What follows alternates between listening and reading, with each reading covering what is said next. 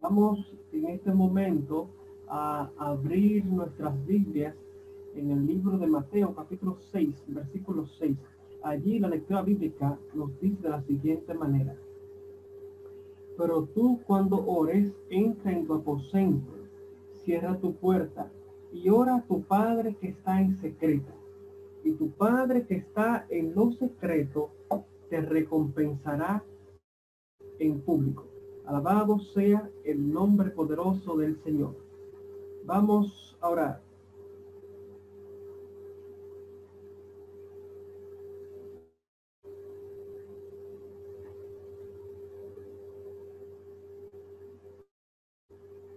Alabado sea el Señor en esta noche. Gracias, Padre eterno, por tu presencia, por la bendición de este día que hemos pasado en tu compañía, en tu cuidado. Y en esta noche, oh Señor, venimos ante ti con un corazón contrito y humillado para escuchar tu voz, para ayudar nuestro espíritu, nuestra alma a conectarse nuevamente con el cielo. Queremos que el Todopoderoso nos hable a través de las escrituras y que podamos aprender cosas maravillosas interesantes para nuestras vidas. En el nombre de Jesús. Amén.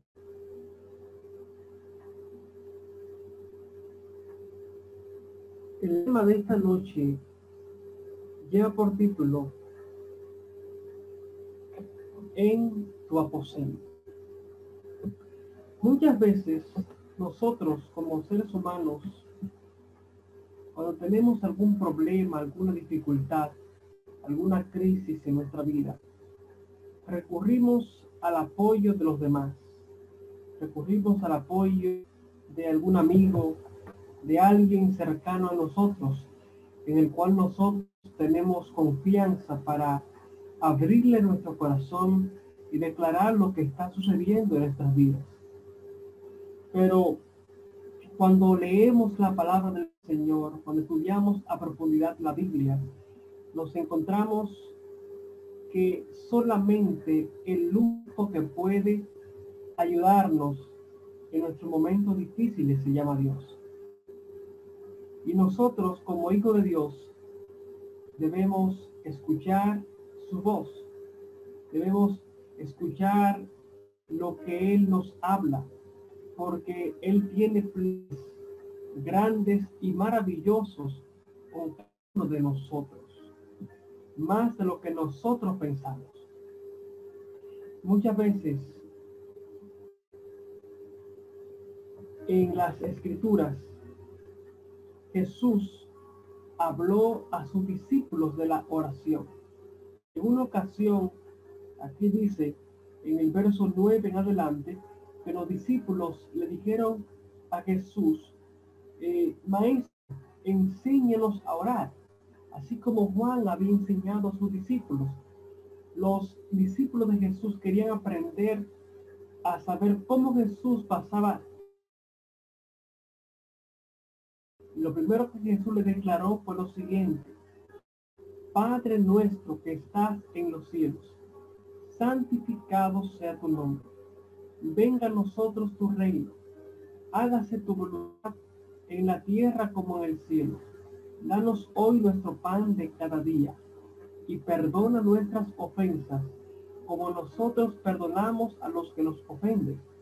Y no nos dejes caer en tentación, mas líbranos del mal, porque tuyo es el reino, el poder y la gloria por los siglos de los siglos. Amén.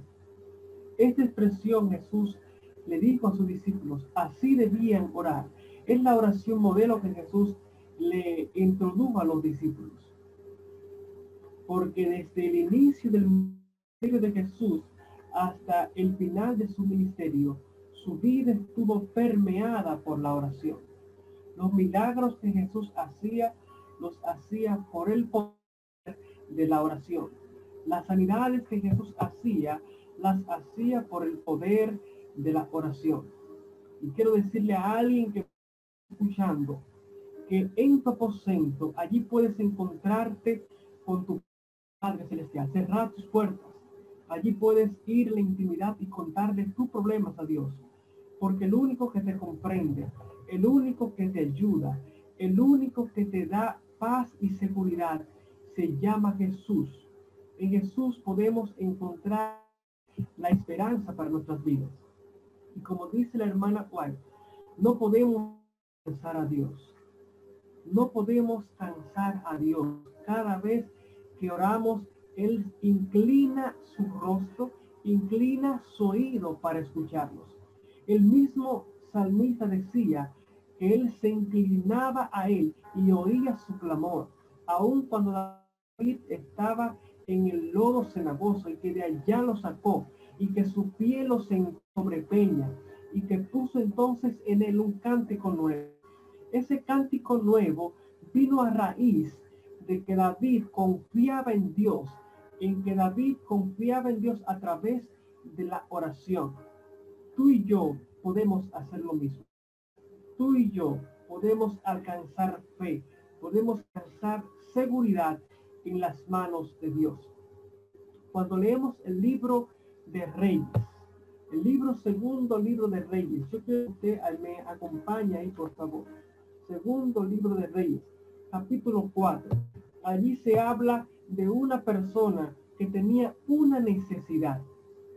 Y esta persona, cuando tenía esa necesidad, dice la escritura, que el marido de ella, quien la sostenía, quien le daba todo lo necesario, ese hombre había muerto pero ahora quien está vivo en aquel lugar era el profeta de Dios, el varón de Dios que estaba siempre allí en aquel lugar, porque ese lugar donde él eh, se paseaba era que él vivía.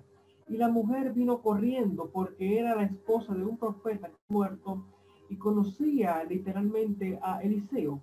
Y le dijo a Eliseo, mi esposo el profeta ha muerto. El acreedor ha venido a llevarse mis hijos como esclavos, porque no tengo con carne. Eliseo le dice, ¿cómo puedo ayudarte? ¿Qué tienes en casa? Y le dijo, bueno, Eliseo, en mi casa no tengo nada. Solamente lo único que me queda es una vasija, una vasija con aceite. Y esta vasija con aceite es lo único que me queda allí para entonces eh, sostener a mi familia. Y Eliseo le dijo, bueno, si eso es lo que tienes, eso es lo que vas a utilizar. Dios nunca te pone una prueba. Dios te pone en una situación de la que tú no puedas salir. Dios, cada vez que entre en una situación difícil, Él dice, con ese, con, con esa entrada, yo también te doy las llaves para que puedas salir. También Jesús te da la salida de aquel situación difícil en la que nos podemos encontrar. Y entonces ella le trajo la vasija de aceite. Eliseo le dijo, bueno, con esta vasija lo que vas a hacer es lo siguiente. Vas a buscar entre tus vecinos muchas vasijas, no pocas, muchas vasijas, no pocas. Y escuche bien esta expresión, muchas vasijas, no pocas. ¿Por qué? Porque cuando tú buscas pocas más de lo que alcance tu fe. Tu fe es la que va a definir cuánto Dios te puede bendecir. Tu fe es la que va a definir cuánto el cielo se va a mover a tu favor. Así que el profeta le dijo, busca muchas, muchas vasijas. Y esta mujer hizo lo siguiente, fue donde los vecinos y buscó vasijas. Imagínese usted, buscó unas 500 vasijas, unas 1500 vasijas. Y allí empezó a echar el, aceite. Y cada vez que llenaba eh, una vasija, el hijo le decía, mami, todavía hay aceite en la vasija, así que toma otra vasija. Ella seguía echando en la vasija y la vasija todavía seguía teniendo aceite. Y este milagro a esta mujer le puso los ojos bastante, bastante grandes porque dijo, ahora sí, ahora sí voy a pagar todas mis deudas. Ahora sí voy a saldar todas mis deudas. Yo ahora voy a salir de mi situación difícil. Y empezó a echar aceite en las vasijas. Llenaba una, y llenaba una, y llenaba otra. Y así empezó hasta que terminó de llenar todas las vasijas. Cuando hubo terminado de llenar sus vasijas, en ese mismo momento terminó el aceite. Querido, en esta noche quiero invitarte en el nombre de Jesús a que busques muchas vasijas. Busca muchas personas para predicarles. Busca muchas personas, no pocas, porque lo que Dios está a punto de hacer será grande a raíz de tu vida de testimonio, a raíz de lo que tú prediques, a raíz de lo que tú hagas por el cielo. Mientras yo estaba estudiando en la universidad, escuché a un pastor mientras, mientras daba una, una semana de oración para, para los muchachos de la universidad. Y él decía, haz grandes cosas para Dios y Dios hará grandes cosas por ti. Si quieres que Dios haga, grandes cosas por ti, debes hacer grandes cosas para Dios. Debes ir a Dios en oración. No puedes cansar a Dios. Debes ir a Dios en la mañana. Debes ir a Dios en la tarde. Debes ir a Dios en la noche. Y no vayas simplemente por religiosidad. No vayas simplemente porque tienes que orar. Ve porque necesitas hablar con tu amigo. Ve porque necesitas hablar con tu Padre Celestial. Ve porque tu Padre quiere escucharte. No sé cuántos de aquí de los que me están mirando allí son padres, pero yo sé que si usted no escucha a sus hijos, si usted no pasa tiempo con sus hijos, usted no va a conocer la necesidad de su hijo. Y si su hijo no le no pasa tiempo con usted y no le dice lo que necesita, usted no va a conocer lo que necesita. Por lo tanto, es una unión tu Padre quiere hablar contigo. Tu Padre Celestial está siempre dispuesto a oírte, a escucharte. Pero muchas veces, por el trajín de la vida, pasamos poco tiempo hablando con Dios. Y es algo que está matando literalmente a la iglesia de este tiempo. No estoy hablando en, este, en esta hora de la iglesia adventista, estoy hablando de la iglesia cristiana mundial en general está matando la espiritualidad de los cristianos. No estamos pasando tiempo con Dios en oración. Lamentablemente, no pasamos tiempo con Dios en oración. Cuando vemos las escrituras, cuando vemos los, cuando vemos los libros y cuando escuchamos las historias de la antigüedad, de cómo Dios se movía en los años 80, de cómo Dios se movía en los años 60, de cómo Dios se movía en los años 90, de esos predicadores, grandes predicadores como Bill Graham, Jimmy Swagger, todos esos predicadores grandes y poderosos que llenaban estado y masas, cada uno de ellos siempre tenía una frase y era la oración era lo que le daba resultado. Ellos cada vez que le preguntaban, pastor, ¿cuál es tu éxito? ¿Cuál es el éxito de tu ministerio? Ellos decían la oración, pasar tiempo con Dios, pasar tiempo en intimidad. Lo que ocurre en este tiempo de muchos líderes, de muchos pastores, es que están enfocados en dar muchos estudios bíblicos, están enfocados en hacer grandes programaciones, en llenar el itinerario y la agenda de programaciones y cosas, pero no de tiempo con Dios en oración. Y lo que está sucediendo en este tiempo es que hay personas, muchas personas que se están yendo lentamente por la puerta de atrás. Pocas personas están entrando y muchas personas están saliendo por la puerta de atrás de la iglesia. Cuando miramos la estadística en este tiempo de pandemia, vemos que muchas iglesias, muchos dirigentes de iglesia, ancianos, diáconos, tesoreros y aún pastores han tenido un declive en bautismos, en, en tesorería y en muchas cosas y en vida espiritual. Muchos jóvenes no quieren ir a la iglesia. Muchos jóvenes ahora se encuentran en los cultos literalmente aburridos. ¿Qué ha pasado? Ha querido lo que ha pasado es que hemos menguado la vida de oración. La vida de oración es el motor de la iglesia. El motor de la vida espiritual de cada creyente es vivir conectado con Dios. Es como una planta, es como un árbol. Si no la, si no la riegas, si no le echas agua, si no la donas, si no la cultivas, no vas a tener un árbol fructífero, no vas a tener hojas, no vas a tener frutos. Lo que vas a hacer es que vas a tener allí un árbol que se va a decalabrar, se va a morir. Eso mismo ocurre con nosotros cuando no pasamos tiempo con Dios. Necesitamos como iglesia, necesitamos como distrito, necesitamos como cristianos mantener una vida constante de oración. Si queremos lograr grandes metas, si queremos lograr grandes resultados, si queremos que muchas personas vengan a los pies de Jesús, debemos pasar tiempo con Dios en oración. Dios va a abrir las ventanas de los cielos a nuestro favor. La misma escritura dice, Dios, Jesús diciendo allí en su palabra, ustedes no reciben las cosas que piden porque piden mal. ¿Y cómo es pedir bien?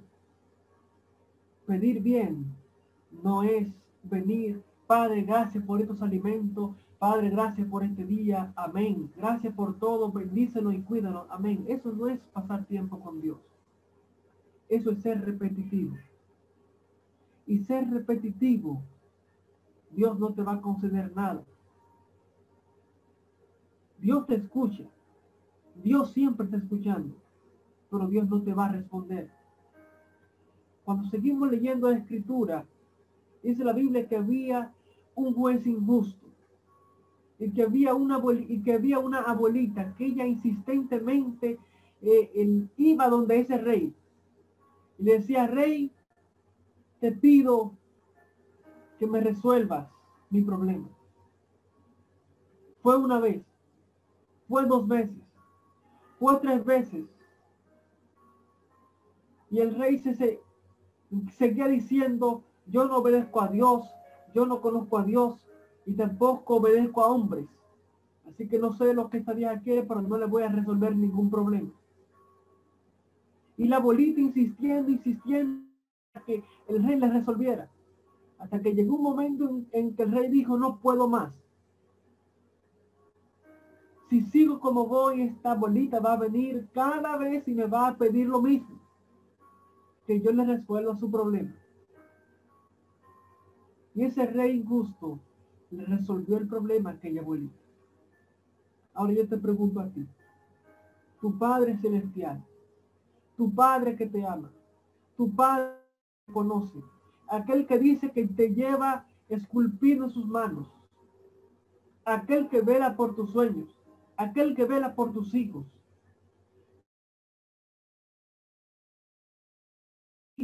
Si tú le pides, pero tienes que ser insistente. Yo recuerdo a mi padre cuando uno quería ir a algún paseo escolar. Uno le decía un mes antes, papi, recuerda que para el mes que viene tiene que conseguirme 500 pesos porque voy para el paseo de la escuela. Mi padre me escuchaba. Mi padre me prestaba atención. Pero si yo no era repetitivo con mi padre, mi padre posiblemente se le iba a olvidar la cosa. Mi padre posiblemente por el ajetreo de trabajo, por el ajetreo de vida, se le iba a olvidar que yo le pedí eso. Eso era cada semana. Papi, recuérdate el paseo escolar. Tienes que pagar tanto dinero. Tienes, tienes que darme cuando llegaba el día del paseo, entonces papi me decía, bueno, aquí tienes, ya te puedes ir. Pero era insistiendo para que mi padre me concediera mi pedido.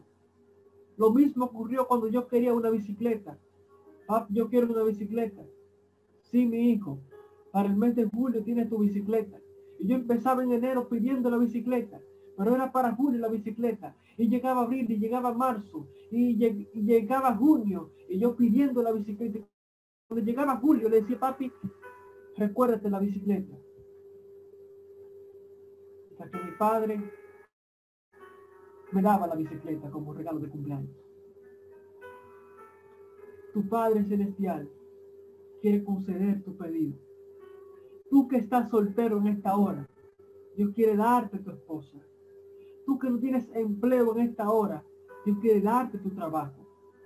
Tú que estás pasando una crisis financiera, Dios quiere resolver tu problema.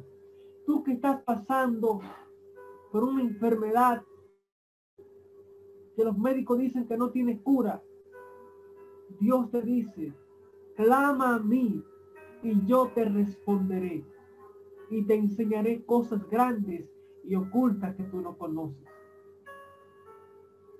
Pero no vayas a pedirle a alguien por ahí.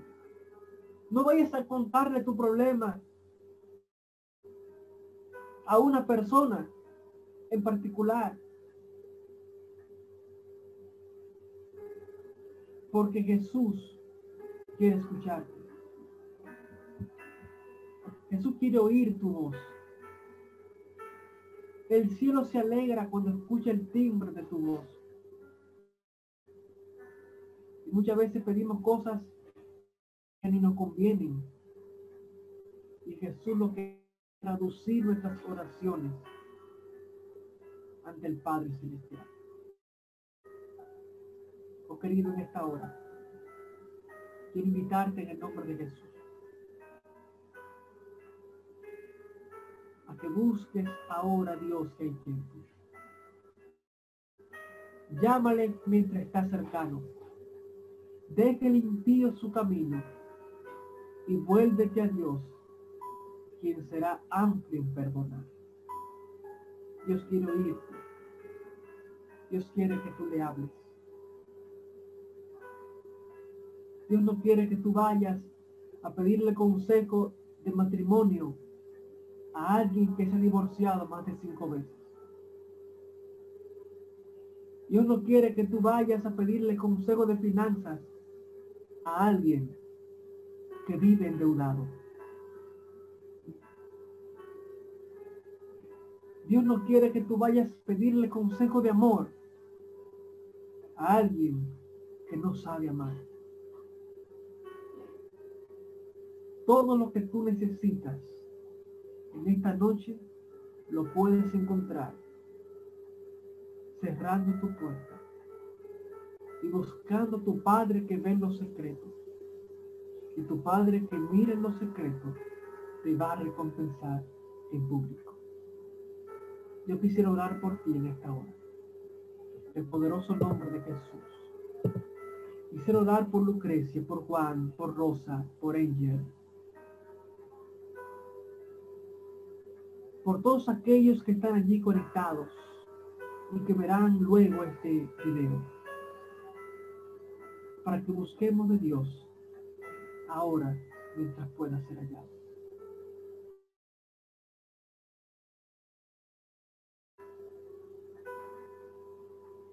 venimos rendidos ante ti,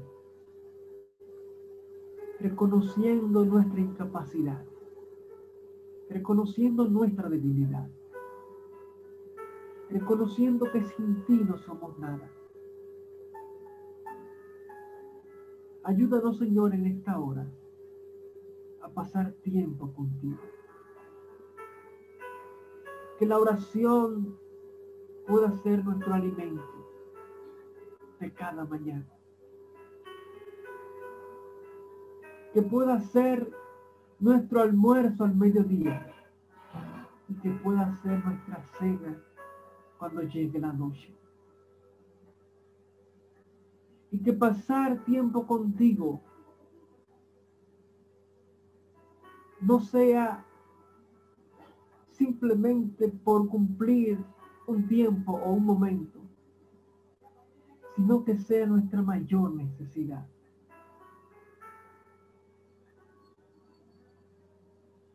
Que podamos hablar contigo como el amigo que eres, un amigo que no falla, un amigo que nos comprende, un amigo que no nos juzga,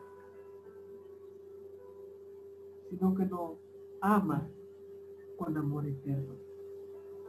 Padre querido, que tu iglesia pueda, Señor, tener un reavivamiento en la vida espiritual y que la oración pueda traer muchas personas a tus pies. Que podamos orar por San Jerónimo. Que podamos orar por el Quisqueya. Que podamos orar por los praditos. Porque allí hay personas que tú quieres salvar. Ayúdanos, Señor, a llegar al cielo. En el nombre poderoso de Jesús. Amén, Señor. Amén. Dios me le bendiga y Dios le guarde. Feliz noche.